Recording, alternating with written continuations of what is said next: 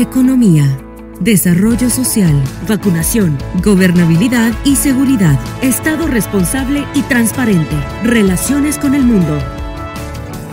Esto es En Consulta con el Dr. Yamatei.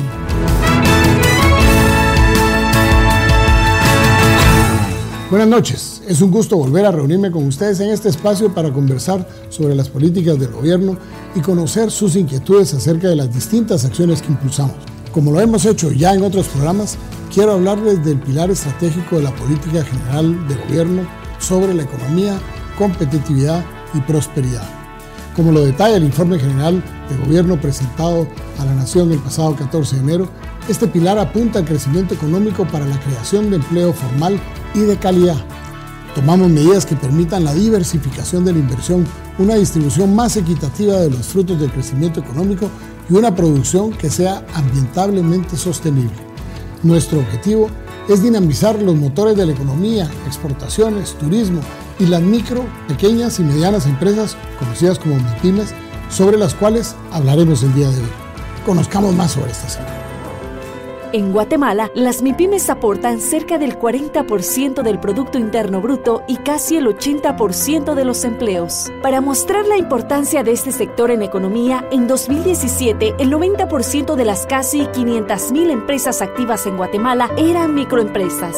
Hoy, el gobierno brinda facilidades a las MIPIMES para acceder a servicios financieros, fortalecer el emprendimiento y abrirse a los mercados nacionales e internacionales. Un total de 2.900 préstamos por valor total de 197 millones de quetzales fueron otorgados en 2021 a propietarios de MIPIMES. El 82.8% de esos créditos fueron adjudicados a MIPIMES de comercio, el 11.3% a las de servicios, el resto a las de industria, artesanías y agroindustria. Un total de 16.794 MIPIMES recibieron el año pasado asistencia técnica en servicios de desarrollo empresarial para fortalecer sus capacidades competitivas con capacitaciones y transferencias de metodologías, entre otras ayudas. Con el programa de innovación artesanal recibieron capacitación en producción y comercialización. 2.000 artesanos de Sololá, Quetzaltenango, Totonicapán, Quiché, Huehuetenango y Alta Verapaz.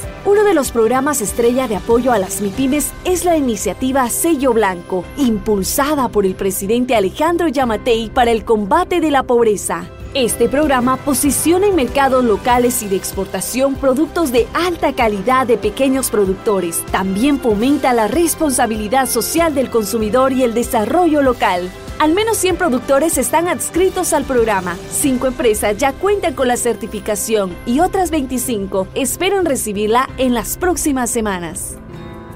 Señor presidente, ¿continuará el apoyo para las MIPIMES este año? Por supuesto. Hay una amplia variedad de programas de apoyo a las pymes.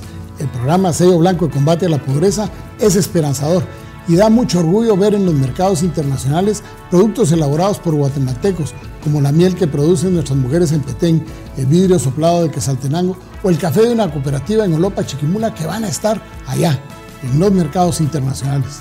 Tampoco se detendrá el programa Mi Pueblo, Mi Producto este está orientado a fortalecer y empoderar comités de emprendedores y microempresarios locales que tienen productos turísticos, gastronómicos y artesanales mediante la marca territorial que los caracteriza, para lograr el posicionamiento de marca y autosostenibilidad financiera. Señor presidente, dentro de estos planes está previsto el turismo Está previsto el programa de reconversión turística con el que queremos que las MIPIMES que formen parte de la cadena de valor de este sector se conviertan en empresas competitivas con protocolos y buenas prácticas biosanitarias, con modelos y planes de negocios actualizados y con oportunidad de acceder a créditos para su crecimiento y estabilidad. Como parte de los objetivos, brindamos apoyo para mejorar la calidad de los servicios turísticos, gastronómicos o artesanales que prestan y para desarrollar una oferta diferenciada e identitaria que respete y conserve las técnicas ancestrales. También contribuimos con la identificación y propuesta de rutas turísticas y gastronómicas que promueven y vinculen el desarrollo local o regional entre muchas opciones más. Señor presidente, ¿qué tipo de apoyo reciban los emprendedores? El emprendedurismo es un sector en ascenso. De hecho, Guatemala está reconocido como uno de los países más emprendedores y el Estado ha puesto todas sus capacidades para apoyarlos. Hay una ley de fortalecimiento al emprendimiento y desde el organismo ejecutivo, el Ministerio de Economía tiene programas específicos para darle el impulso que se requiere. Por ejemplo, el año pasado fueron beneficiados 1.220 emprendedores con capacitaciones virtuales del taller Ciclo de Vida del Emprendimiento en Quesaltenango y Bogotenango. Las MIPIMES forman parte de los motores de la economía. El apoyo a este sector es vital para los planes de mi gobierno de este año en pos de la transformación económica como creadoras de empleo, ya que son las MIPIMES las que más empleo generan en el país y prosperidad que van a continuar como una de las prioridades de administración este y el próximo año.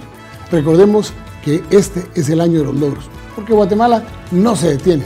Los invito para las próximas emisiones de este programa que vendrán con innovaciones para continuar hablando de las acciones transformadoras de Guatemala. Que Dios les bendiga, pero especialmente que Dios bendiga a Guatemala. En consulta con el doctor Yamatei.